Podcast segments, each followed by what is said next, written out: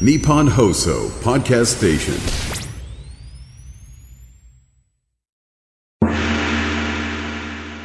山下智博のとにかく明るい中国上上直播的天天正能量中国，天天正能量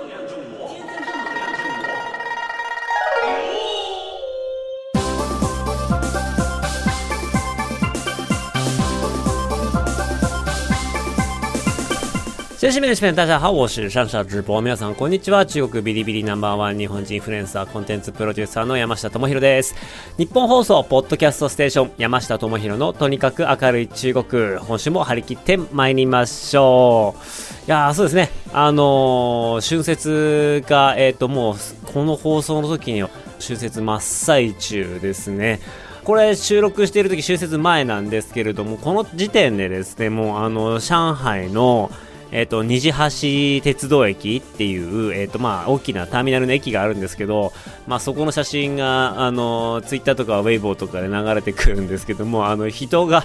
もうものすごい量の人口密度、あのこの時ばかりは新宿負けるっていう、あの素晴らしい人混みの写真が流れてきました。もともと中国って駅全体的にでかく作ってて、すっかすかでめっちゃめちゃ端から端まで歩かなきゃいけないっていう、まあ、ちょっとそういう設計になってて、いや、めんどくせえなと思うんですけれども、この日ばかりは面積が足りなくなるんですよね。この春節前の大移動っていうのがありまして。で、まあ、最近だとあの中国はやっぱりその、まあ、ハルピンですね。ハルピンっていう街が今、そのバズりにバズり倒して、バズり散らかしていましてですね、あの、国内旅行が今年の春節は結構多いんじゃないかっていうふうに言われています。国内旅行の中で、えっ、と、ハルピンがなぜ有名になったかみたいなところの話をちょっと今日、まあ、冒頭解説していきたいなと思うんですけれども、ハルピンって皆さん、印象ありますかね？ないと思うんですよ、普通に。で、えっと、まあ東北、中国の東北の方なんで、結構北の方なんですけれども、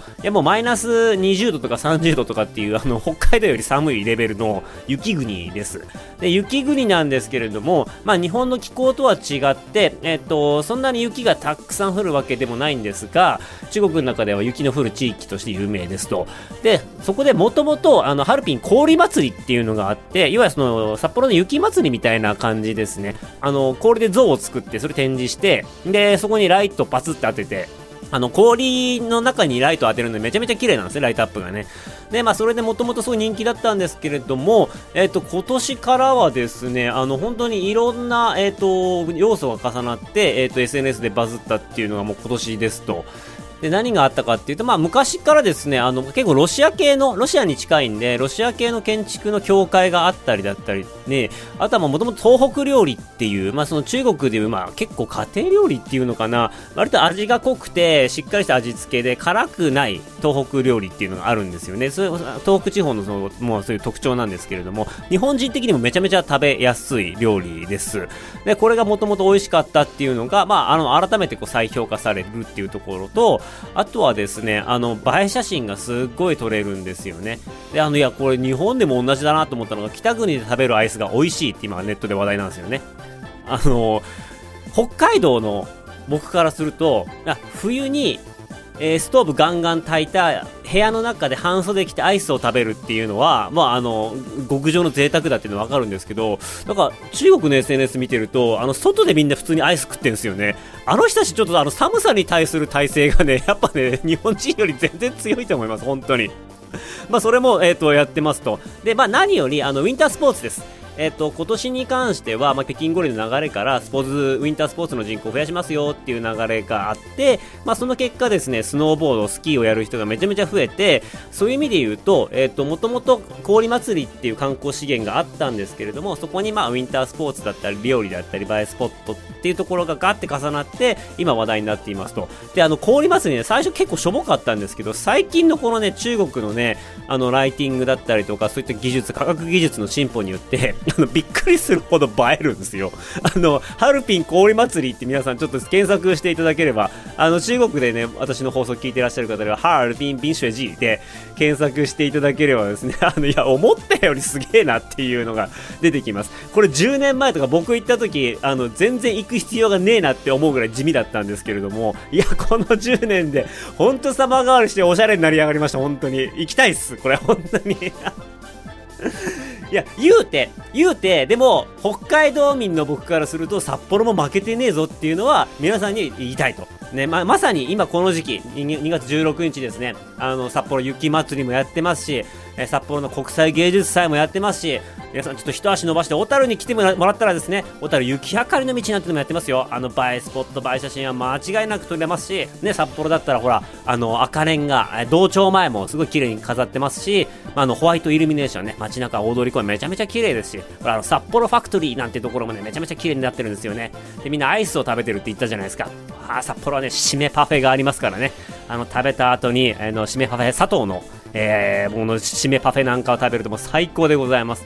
で、まあ、の、東北料理、料理はもう北海道も揚げてないですよと。あの、ジンギスカンもあれば、あの、エゾシカのしゃぶしゃぶなんてもあったりね、あの、スープカレーもお寿司も海鮮もありますと。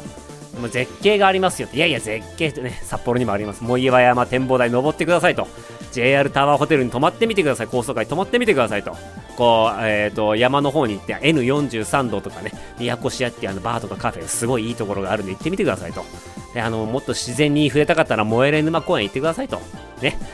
氷祭りや雪祭りがありますよと。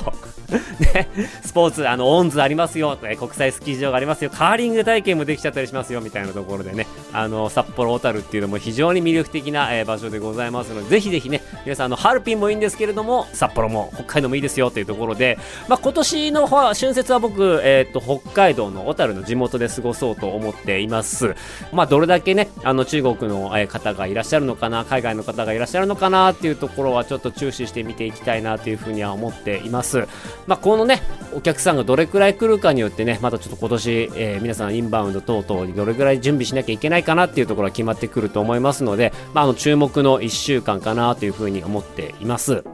で、まあ、今日はですね、あの、そんな話からですね、最近の、えっ、ー、と、まあ、私たちの仕事と言いますか、最近こんな面白いことやったよっていうのことをね、皆さんにお話ししたいなと思うんですけれども、まあ、インバウンド、えー、の仕事っていうのは、まあ、引き続きやらせていたただいておりまして、えっ、ー、と、僕、まあ、意外な交友関係って言ったらそうなのかもしれないんですけれども、ライターのヨッピーさんって、あの、いらっしゃいますよね。えっ、ー、と、ヨッピーさんと、なんかどういうわけか2000、あれ何年だろうな、17年とか18年ぐらいから、あの、妙に仲良くさせていただいておりましてですね、あの、たまに会ってご飯食べたりとか、イベントで会ったりとかっていう感じだったんですよね。で、えっと、まあ、突如こう、ユッピーさんからお話がありまして、まあ、ちょっと面白い寿司屋さんがあって、で、そこで、あの、インバウンドのコンテンツを作ったから、ちょっとそれを広めてほしいっていうようなお話を、えー、いただきまして、えー、やってきたのはですね、あの、新宿のサザンタワーにあります、えっ、ー、と、有楽町かきださんというですね、お寿司屋さんですね。あの、ツイッター、まあ、X とかで結構バズってるお寿司屋さんなので、まあ、もしかしたら皆さん、あの、ご存知かもしれませんが、小田急ホテルセンチュリーサザンタワーですね。まあ、の、こちらの、えっ、と、17階かなにあるお寿司屋さんなんですが、えっ、ー、と、ここがですね、面白いんですよ。あのー、寿司屋の、えっ、ー、と、修行ほぼなしで寿司屋オープンしたっていう あの、ちょっと変わった大将のいる、えお寿司屋さんで、で、何がいいかっていうと、まあ、安くてたらふく美味しい寿司を食えるっていうとこなんですよ。ホテルにあるので結構高いかなと思うんですけれども、お昼から、え夕方4時までの時間だったら、えー、1人1万1000円で、お寿司のコースが出てきて、ソフトドリンク飲み放題で、おかわり自由。なので、あのー、本当に腹が膨れるまで 食べられる。で、かつ、あの、ネタも結構うまいっていう。なんかそういうね、本当にコスパで考えたらすげえいいお寿司屋さんがありまして、で、まあそこの、えっ、ー、と、候補ですね、インバウンド向けのあの候補施策っていうのをお手伝いさせていただきました。で、まあそこの、えっ、ー、と、お寿司のサービスっていうだけじゃなくてね、面白いのが、あのー、お寿司をなんか握る体験って、あのよくやられているじゃないですか、いろんなお寿司屋さんが。外国人の方向けにお寿司を握ってみようみたいな。じゃなくて、それ一歩進んで、あの、大将になって、お客さんとかグループで来る人の仲間に自分が握ったお寿司を食べてもらおうっていう、そういうような、あの、2時間店長体験っていうのがパックになってるんですよ。で、えっ、ー、と、出すお寿司とかネタっていうのは普段営業の時に使っているものなんで、まあすでにうまいんですよね。で、ちゃんともう切られているので、えっ、ー、と、あとは基本的に来た外国の方が、あの、お寿司を握って、わさび入れて、ネタを乗っけて出すっていうだけなんですよね。で、シンプルではあるんですけれども、なかなかこう外国の方には難しいっていうところもありまして、で、それをですね、あの、隣に、えっ、ー、と、大将だったりとか、お店の方が、寿司職人の方が立って、で、まあ、英語で教えてくれると。で、それを5人までのグループ OK なんですけれども、えー、1人が厨房に立って、なかなか立てないですよね。お寿司屋さんのカウンターの中に立って、で、割烹着着て、で、えっ、ー、と、教わりながらお寿司をこう握って出していくんですよね。で、みんなでコミュニケーション取りながら。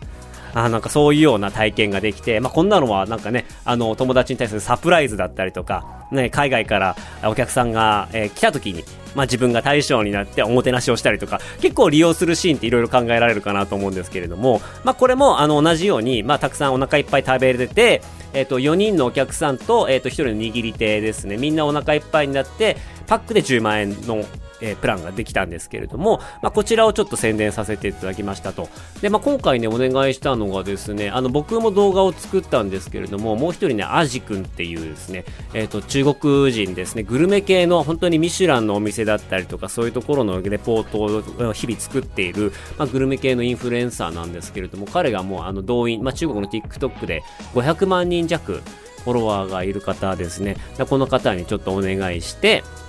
で、動画作ってもらって、いやもうあの、1日2日であっという間に100万回の再生超えて、もういいねも7万4千とか、もう、もう今10万近くいってるのかな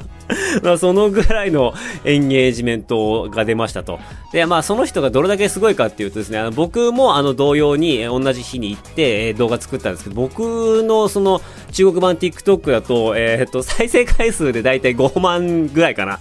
5万ぐらいで、えー、っと、いいね数とかは、まあいかないですからね。あの、2500とかそのぐらいの、えー、数字しか僕は出ないんですけれども、彼はもうその何 何十倍というかね、何倍もあの軽く出していただいて、ものすごく認知が広がって、はい、あの問い合わせがたくさん増えたっていうところで、あの、感謝の、えっ、ー、と、メッセージもいただきました。あの、まあ、こういったような形で、あの、コンテンツに合わせて、えっ、ー、と、最適なインフルエンサーをピックアップして、で、まあ、彼と僕も、まあ、知り合いというか、あの、彼が一方的に僕のことを知っててくれてるっていうのもあるんですけれども、まあ、そんな縁もあって、あの、あと、かつですね、まあ、ヨッピーさんがこれ考えてくれたんですけど、この企画めちゃめちゃ面白いから、全然、あの、正規の値段じゃなくてもやるよ、みたいなこと言ってくれてっていうところがあって、あの、非常に安く、かつ、えー、素晴らしい効果を出すことができましたというところでね、まあなんかこんな感じのことをですね、もっともっと日本でやっていきたいなというふうに思っています。あの、僕でよければね、もう本当に中国版 TikTok はそんなに数字出ないんで、えっと、言ってくれれば、あの、ある程度サービスしてくれれば、全然、あの、ひょいひょいと言ったりしますんで、あの、ぜひお声掛けいただければな、というふうに思います。ちょっとあの、長い動画、長尺の動画とかになるとしっかりお金もらわなきゃいけないんですけど、短い動画っていうのは今ちょっと僕も勉強中でございますので、はい、あの、いくらでも、あの、勉強させていただければな、というふうに思っています。はい。そんなわけでですね、え、えっと、まあ、ショートムービーのお話をちょっといろいろしていこうかなというふうに思っています。で、ショートムービーって、最近僕も結構頑張り始めているんですよ。で、中国においては、まあ、横型の動画と縦型の動画、まあ、日本と同じですよね。まあ、YouTube と TikTok みたいな、あの、そういう使い分けではなっているんですけれども、まあ、いかんせんその横型動画で再生回数に応じてお金がガンガン入ってくるっていうのビジネスモデルっていうのが、まあ、できてはいないので、で、中国の場合は。なので、まあ、あの、縦型にしても横型にしても、まあ、いずれにしてもある程度こう、自分たちで、えっ、ー、と、まあ、広告もらって稼いでいかなければいけませんよっていうようなところは宿命としてありますと、えー、そうなってきた時に、やっぱり最近ですね、ショートムービーがやっぱね、人気なし、あの僕も作ってて思うんですけど、楽ですね、作るのめちゃめちゃ。あの、1分とかの動画作るわけじゃないですか。あの、基本的に作り手としては、素材がありますよね。例えば、30分のインタビュー素材があります。えー、1時間のインタビュー素材があります。で、これを番組にしようとしたり、これをしっかり編集しようと思うと、まあ、かける10分、素材かける10分の編集時間が、えー、かかってきますって言われているんですよ。なので、1時間の素材を渡されると、まあ、大体それって、あのー、正式な動画にするまで10時間かかるよねっていう。あのー、そんな1分の動画だったらね、皆さん考えてください。1分の動画だったらね、1時間ぐらいで終わります、本当に。うん。あの、さすがに、あの、さすがに10分じゃ終わんないですけど、はい、あの、1時間ぐらいでさささっとできたりするところもあって、あやっぱりこう、届けられるものとか込められるものっていうのはそんなに多くないんですけれども、あの、そういうような感じで結構パパパッと動画作ることができて、かつ、えっ、と、今の視聴者の属性というか視聴習慣に合っているので、まあ、めちゃめちゃこうやりやすいなっていうのは僕も感じています。まあ、そんなわけでですね、えっ、と、今日のテーマ、やっと入ってきました。今日のテーマですよ。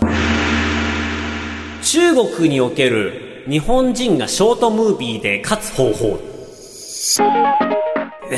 このちょっとね、あの中国でショートムービーやりたいよっていうお問い合わせとかもいただくんですけれども、まず基本の知識と基本の考え方っていうところで日本人が何をやるべきで、えー何をやってはいけないのかっていうところをですね、今日皆さんにレクチャーしていきたいなというふうに思います。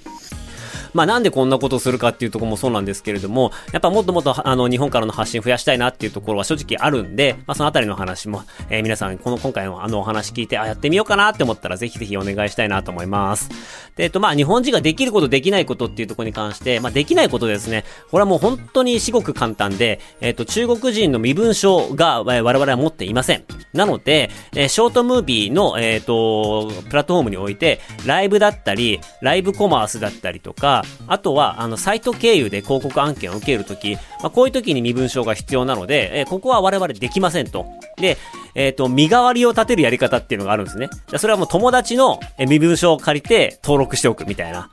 で、そういうことで、えっ、と、まあ、彼、その人の友達は、あの、自分のアカウント作れなくなってしまうんですけれども、あの、それを借りることができると。で、借りることができて、まあ、それでいろいろやってる人は昔いたんですけれども、今そこら辺が厳しくなって、じゃあ、T、あの中国 TikTok でライブやろうって思って、友達からこう、あの、借りるじゃないですか、アカウントを借りてるやつがあって、で、じゃあやろうと思って、ピッとこう、あの、ライブを始めようと思ったら、こう、顔の 3D スキャンが必要なんですよ。顔をぐるーんって回して、本人がそこにいるっていうのを確認できないとライブスタートできないんですよね。だそれだけ結構、あのもう厳しくなっていますね。なので、まあそういうのをやって、まあその人に顔をスキャンしてもらって、じゃあ始まったってなって自分がやり始めたら、こいつ違うやないかいってなると、あの、もう即止まるんですよ。生放送が。で、あの、場合によってはこうアカウントが使えなくなったりとかするっていう。まあそのぐらいこう厳しくなっているので、まあ、できないことはすごく明確です。ただこのできないことですね、ライブコマースだったり、ライブでの投げ銭もらうとかっていうのが、まあ資金源だったりするので、なかなかこれね、ハードなんですよね。この時点でハードっていうところはちょっと、あのー分かっておいていただきたいと。じゃあ逆に何ができんねんって話ですね。で、何ができるかっていうと、やはりこう、あのー IP 作り、人気のアカウントにして、で、そこでファンを貯めて、えっと、広告を受けて、あの、マネタイズしていくっていうことは実際にできていきます。で、ね、私の知り合いとかでも、あの、まあ、中国版 TikTok って100万人以上のフォロワーがいる、えー人とか女の子とかだったら、まあ、それでも1本広告受けるの20万、30万、40万。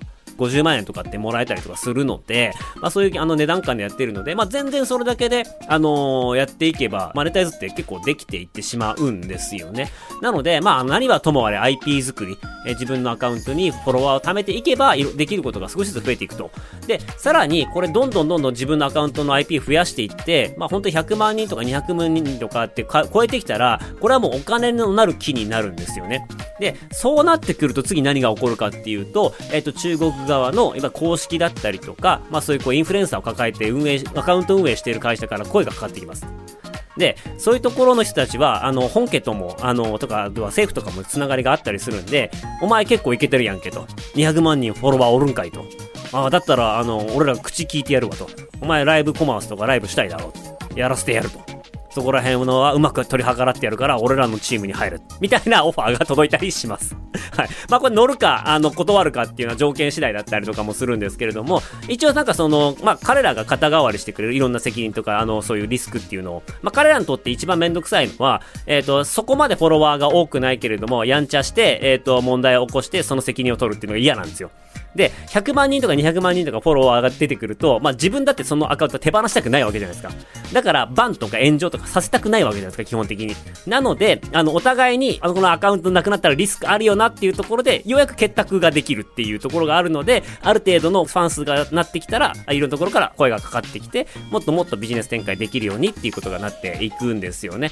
だからそういう意味で考えると、そこのマネタイズっていうのは考えて、IP をどんどんどんどん人気にしていくっていうことは絶対必要で、で、プラス、自分で商品開発して売るっていうこともできていくんですよ。で、あの、実際の生もの、生ものっていうか、あの、実物商品。例えば、なんか文房具を開発しましたとか、なんかあの、美容のグッズを、えー作りましたっていうのは、これって、えっ、と、国際的な物流とか、あの、運輸コストとか、いろんなものが交わ、あの、かかってくるので、なかなかやりづらいです。なかなかやりづらいので、えっ、と、まあ、やりたい場合は基本的にメーカーさんと一緒に開発して、メーカーさんに、あの、えっ、と、輸送コストだったり、税関のコストだったりとか、その注文の受け、受け答えとかっていうところを全部任せて、自分商品開発してマージンもらうみたいなやり方が、まあ、最初はおすすめかなというふうに思いますと。で、一方で、まだまだできることがあって、で、それは何かっていうと、いわゆるこう、電子商品ですよ。電子商品。あの、例えば、まあ、日本語の学習教材をバーっと作って、それを、えっ、と、オンラインで販売する。これ物流コストかかんなくて、問い合わせがあって、で、お金を受ける仕組みさえあれば、確認したらそれを渡すっていう、それだけの、まあ、デジタルコンテンツっていうのは、まあ、そういうような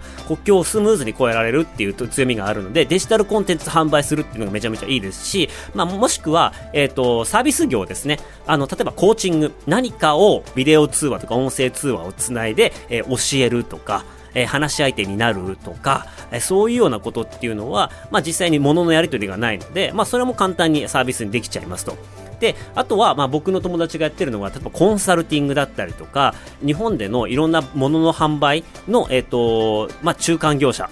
その不動産を買いたいんだけどって言ってる人に対して、あ、こういうこうこういうところあるよって言って、実際に買うぞってなったら不動産業者つなげて、えっ、と、正規のあの、やり方で買ってもらってバックマージンもらうみたいな、そういうようなこととかも発信している内容によっては、えっ、と、そういう問い合わせが来て、はい、あの、そこからビジネスつながっていくっていうことは、いくらでもまあ、あの、考え、頭をひねればいくらでもやりようがあるというところなので、まずはですね、あの、何を売るかっていうところは、まあ、可能であれば考えた方がいいんじゃないかなっていうふうに思っています。まあ、特に売りたいものがないぞっていうことであれば、広告を受けるっていうところに特化して、アカウント面白いこと、えー発信していくっていうのがいいかなというふうに思います。まあ、だからそういう意味で言うと、受けたい仕事、まあ、やりたい仕事があるんだったら、それに沿ったコンテンツを作っていくっていうところが大事ですね。はい。で、まあ、人気さえ出てきて稼げると分かれば、まあ、本当にサポートしてくれる人っていうのはいろんなところから出てきますし、あの、いろんな仕事のオファーとか、こんなイベント出てきませんかとか、こういうところに、あの、で、ファンミーティングやりませんかみたいな、そういうような、あの、ところっていうのは本当にたくさんお話いただけます。はい。なので、まあ、本当一番辛いのは、いかに初期の誰も見てくれない時期を、あの、乗り越えて、えー続けていけるかっていうところですね。あの、ただ、えー中国のプラットフォームってアカウント作ったばっかりの人には比較的あのトラフィック流してくれやすいんですよ。要は最初にプラットフォーム的にもユーザーだったりとかクリエイター増やしたいので、作り始めてよしやるぞって言ってた時には、比較的新人はあのいろんなこうスワイプしたらこう乗ってきやすいんですよね。いろんな人のトップページとかに。なので、まあ、そのタイミングをいかにうまく活用するかっていうところがポイントだったりとかします。はい。じゃあ次はね、コンテンツの作り方っていうところですね。あの、コンテンツをどういう風に作っていくかっていうところを、えっとお話ししていきます。まあ、基本的に、まあ、レッドって言われる、まあ、えっ、と、若い女性が中心に見ているところと、まあ、中国版 TikTok、この二つがショート動画のこん、あの、まあ、いわゆる大きなプラットフォームっていう風になっています。はい。で、まあ、おすすめはレッドなんですけれども、あの、動員の方が比較的、えーバズりやすいというか、フォロワーがつきやすいっていう特性があったりするので、えっ、と、まあ、ちょっとそのあたりを聞きながらですね、イメージしてもらいたいなと思うんですね。で、まあ、どんなコンテンツがうまくいくかっていうのは、基本的にまあ、日本とあまり変わらないかなっていうところはあったりします。で、まあ、一つ目はですね、流行りネタに乗っかるっていう。あのまあ、ネットで流行ってるもの、みんなこれやってるよねっていうものに対して、あの、いかに早く、それを出せるかっていうところですね。もう、もう反射神経です。常に張り付いて、これが流行ってるなって思った瞬間にも飛び乗っていくっていうような、このスピードですね。このスピード感です。これが、えっ、と、じゃあ、明日撮って明後日出すか、じゃあダメなんですよね。今撮って今出すみたいな、そのぐらいの反射神経を持っていかないと乗り遅れちゃいますね。で、その次ですね、グルメ系のコンテンツはやっぱり流行ります。あの、特に中国の方は食べるものがすごい好きなので、日本人より好きなんじゃないかっていうぐらいグルメに対しての、あの、興味が、関心がすごい高いです。で、えっと、日本にいる中国人の、えー、いわゆるこの、クリエイターとかでも流行ってるものの大半は、えっ、と、基本的には食べ物に関するものが多いかなっていうふうに思います。はい。なので、グルメ、いかに美味しそうに撮るかっていうところで、えっ、と、まあ、携帯のカメラの性能だったりとか、まあ、携帯の小型の持ち運べるライトとか、そういうものとかうまく使って、いかに綺麗に美しく美味しそうに撮るかっていうところを、えー、徹底的に突き詰めていければ、まあ、そこは乗っかっていくし、まあ、もしくは、あの、ビジュアルに自信があるんだったら、あなたが はい。あの、ある、あるんだったら、あの、美味しく、美味しそうに食べるとか、え、ー、と、女の子が1人で黙々食べるとか、やっぱこういうのってすごく人気なんですよね。で、その次3つ目がですね、旅行ですね。旅行紹介。要はそのどこどこに行ってどういうところに行ってきました。で、ここで、えっ、ー、と、こういうと、こういう切符を買ってこの電車のに乗れば、あの、スムーズに進めますよとかっていう、まあ、あの、旅行の風景プラス、どういう風に、あの、巡るかって、まあ、中国語で攻略って言うんですけれども、あの、これ攻略記事みたいなのっていうのは特にレッドではすごい人気です。やっぱりこう、効率的に、えー、時間を無駄にせず、いいとこ、あの、見どころのあるところに回りたいっていう願望は皆さん持っているので、まあ、こういう感じの旅行とか中国にはない見たことのない絶景みたいなものを映像に撮れると、これはどんどんどんどん広がっていきますっていうところですね。はい。で、えっと、その次はですね、まあ、カップルネタですね。カップルネタと、えっ、と、特にあの、レッドだと女性の日常だったりとか、えっ、と、結構金持ちの日常みたいなコンテンツもすごい多いんですよね。あの、まあ、カップル系はやっぱりこう、えっ、と、特にレッドは女性のユーザーが多いので、まあ、あの、仲良しのカップルに憧れる女性が結構多くて、で、仲良しのカップルがデートですごい面白そうなところに行ってるとか、ロマンチックなとこ行ってるってところになってくると、まあ、そういう人たちはですね、やっぱこう憧れて見てくれたりたりとかですね、ああ、こういう、あの、二人のデート楽しみたいなって思ってくれて、フォローしてくれたりとかします。で、まあ女性の日常っていうところで言うと、いわゆるね、まあルーティン、モーニングのルーティンだったり、出かける前のルーティンだったり、化粧のメイク動画だったりとか、まああの日本の女性はこういう風に過ごしてますよっていうような、そういうようなところですね。やっぱりこう、あの同年代の人がどういう風に過ごしているかっていうところはみんな興味あるんで、えー、そういうところはこうぜひ発信していきたいっていうところと、まあ金持ちの日常、これはね、あの中国の、いわゆる親が金持ちで昼間何もすることのない人たちが、あの、すっげえ贅沢な暮らしをしているみたいな、そういう、なんていうんですかね、羨望の眼差しみたいな、わあ、こんな生活してみてえわ、みたいな、本当に余裕のある、なんか僕らから見たら、なんか、なんかこう気取ってやがんな、みたいな感じの、ちょっとイラッとしたりとかもするんですけれども、はいはい、あの、そういうような、えー、動画が結構流行ったりとかしているっていう感じはありますね。で、えっ、ー、と、まあ、その次ですね、あの、美女と、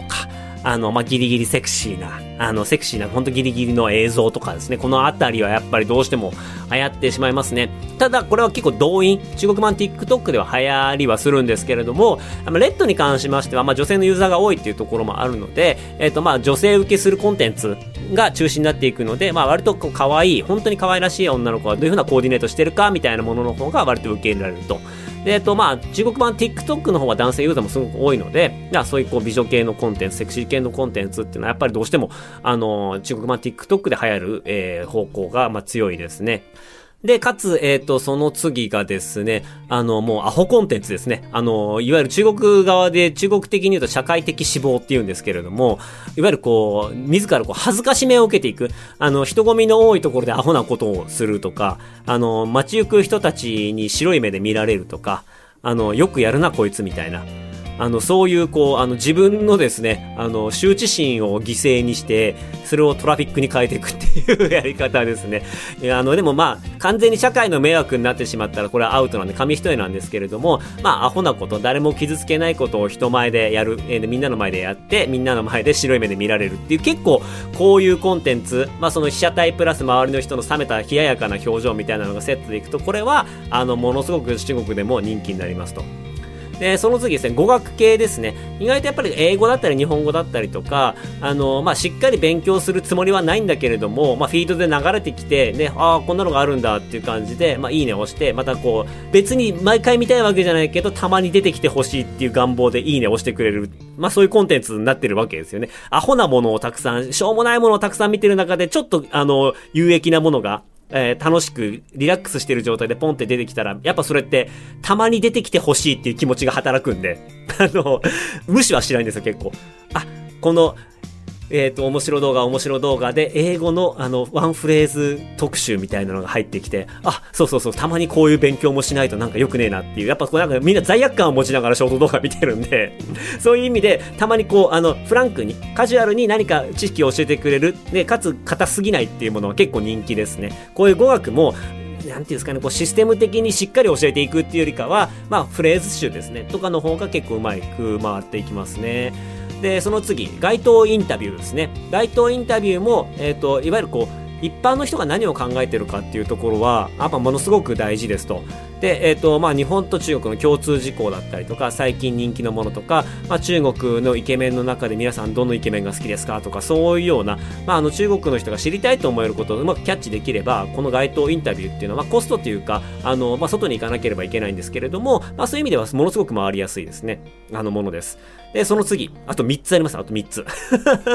あの、中国人の知らない日本の、えー、日常生活、えっ、ー、と、田舎、えー、地方都市。このあたりですね。まあ、あの、何度か、えっ、ー、と、この番組でも言ってるんですけど、今本当に、えー、日本はですね、東京一極集中っていう感じになっているので、まあ、東京以外の情報っていうのが本当に不足しているっていう状況です。で、なので、地方都市ですね、あの、そういったところで暮らしている人たちの日常とかっていうのはなかなか見えてこない。で、あの、やっぱりこう、中国から日本に移り住んでくる人だったりとか、留学に来る人って基本的に都会を目指していくわけじゃないですか。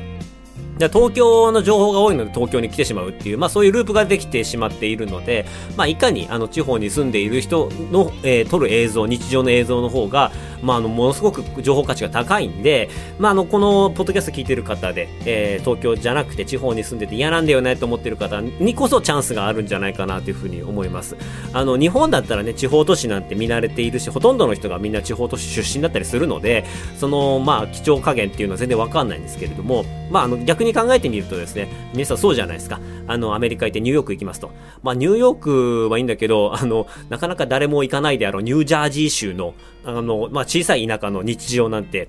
なかなかわかんないですね。そこから自分の国に向かって情報発信してくれたら結構興味出るじゃないですか。まあそういうようなところで人口少ないところの方が逆に海外から見たときに、まああの卑怯感が出て、奥地感が出て、あ非常にこうなんか魅力的に映る。まあその上では、やっぱこう都会の目線でこういうものがいいんだろうなとか、海外の目線でこういうものがいいんだろうなっていうところの感性を磨いていかなければいけないんですけれども、地方に住んでる人の大きなチャンスだと僕は思っています。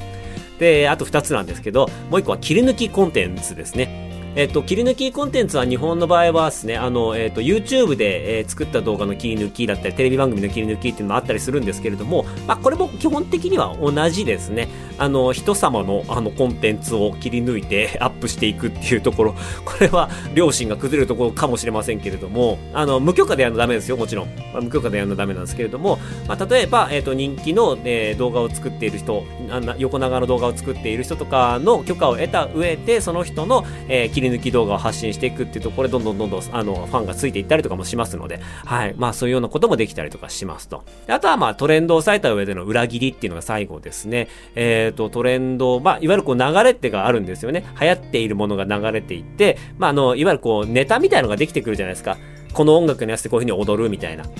っていうものがね、どんどんどんどん流行っていって、で、まあ、そこにどんどんみんな乗っていくわけですね。反射神経よく乗っていくんだけれども、まあ、ちょっと遅れてやる人は、まあ、本当にただ乗り、ただそこに乗っかっていくんだけだったら全然面白くないので、やるんだけれども最後変えるとか、やるんだけれどもちょっと裏切るみたいなことをしていけば、あの、流行りに乗っかった上でみんなが遊んだ上で、わあ、その発想はなかったわーって言って、形ですごく崇められたりとかするので、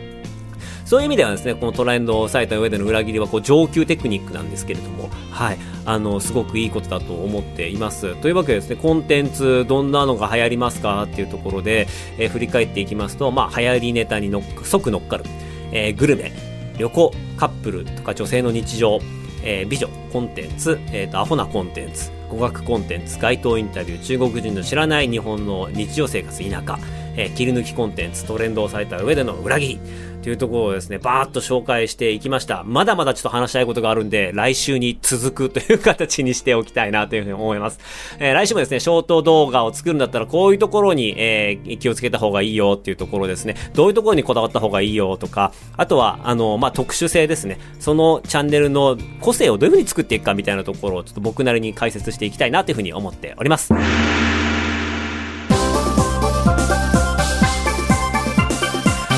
この番組ではあなたからのメッセージもお待ちしております。番組への感想、中国に関する取り上げてほしいテーマなどありましたらメールお願いします。メールアドレスは明るい at all night 日本 .com 明るい at mark all night 日本 .com です。ここまでのお相手は山下智博でした。生田じゃシャツ在地園。バイバイ。